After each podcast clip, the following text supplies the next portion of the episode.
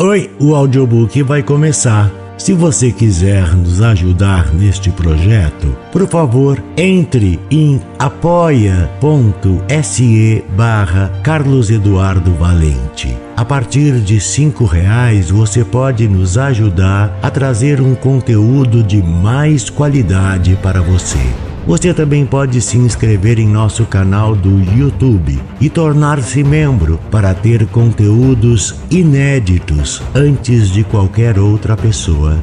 Espero que gostem do que vão ouvir. Um grande abraço a todos. Use seu fone de ouvido para uma maior imersão. O Pálido Ponto Azul, de Carl Sagan. A espaçonave estava bem longe de casa. Eu pensei que seria uma boa ideia, logo depois de Saturno, fazer ela dar uma última olhada em direção de casa. De Saturno, a Terra pareceria muito pequena para a Voyager apanhar qualquer detalhe. Nosso planeta seria apenas um ponto de luz, um pixel solitário, dificilmente distinguível de muitos outros pontos de luz que a Voyager avistaria.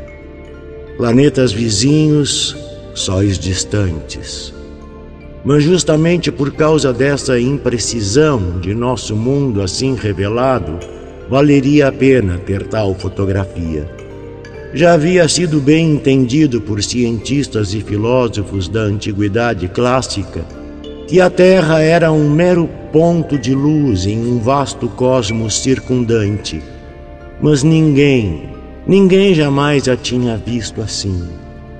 Aqui estava a nossa primeira chance e talvez a nossa última nas próximas décadas.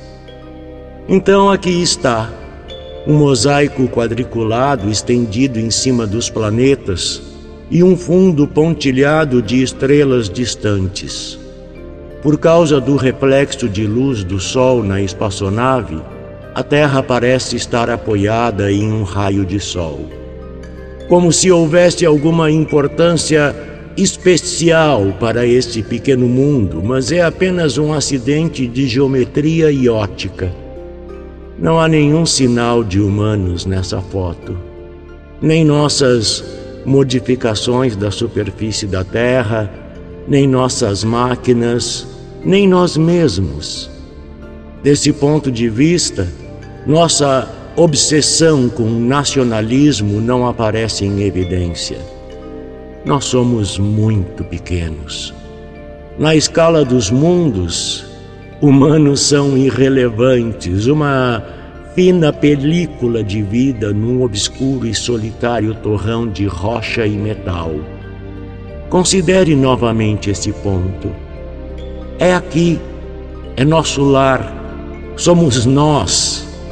Nele, todos que você ama, todos que você conhece, todos de quem você já ouviu falar, todo ser humano que já existiu, viveram suas vidas a totalidade de nossas alegrias e sofrimentos, milhares de religiões, ideologias e doutrinas econômicas, cada caçador e saqueador, cada herói e covarde, cada criador e destruidor da civilização, cada rei e plebeu, cada casal apaixonado, cada mãe e pai, cada crianças esperançosas, inventores e exploradores, cada educador, cada político corrupto, cada superstar, cada líder supremo, cada santo e pecador na história da nossa espécie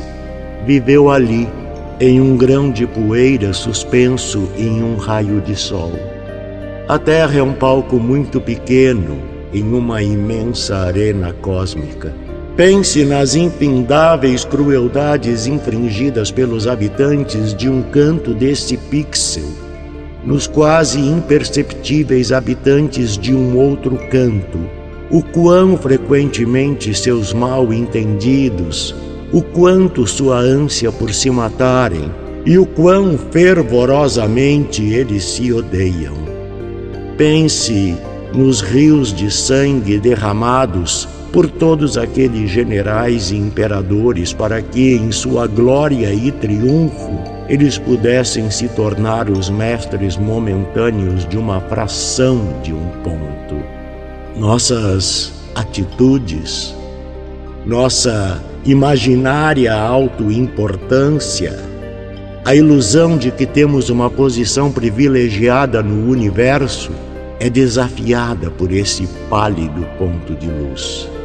Nosso planeta é um espécime solitário na grande e envolvente escuridão cósmica.